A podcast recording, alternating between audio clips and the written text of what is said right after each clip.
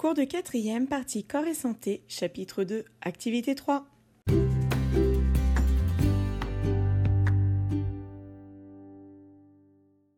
Bonjour à tous, j'espère que vous allez bien. Lors du dernier cours, vous avez appris qu'une alimentation trop riche entraîne du surpoids et des maladies cardiovasculaires. En effet, l'excès de cholestérol dans le sang entraîne l'inflammation de plaques d'athérome à l'intérieur des vaisseaux sanguins et les bouchant ainsi donc. cela s'appelle l'athérosclérose. La rupture de la plaque d'athérome forme un caillot sanguin le bouchant.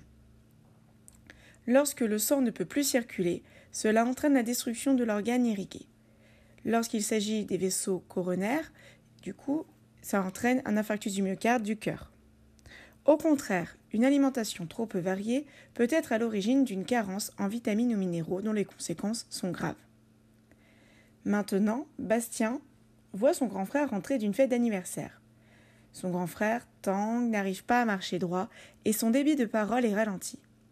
Heureusement, le copain qui conduisait n'avait pas bu.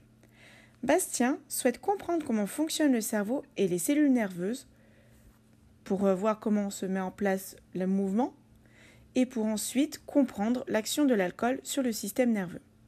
Cela nous amène à la question en quoi le cerveau a-t-il un rôle intégrateur? Pour y répondre, collez l'image du cerveau sur la page de droite. À l'aide des sites internet proposés, indiquez les différentes aires cérébrales et leur rôle. Je vous souhaite bonne chance, vive la curiosité, à bientôt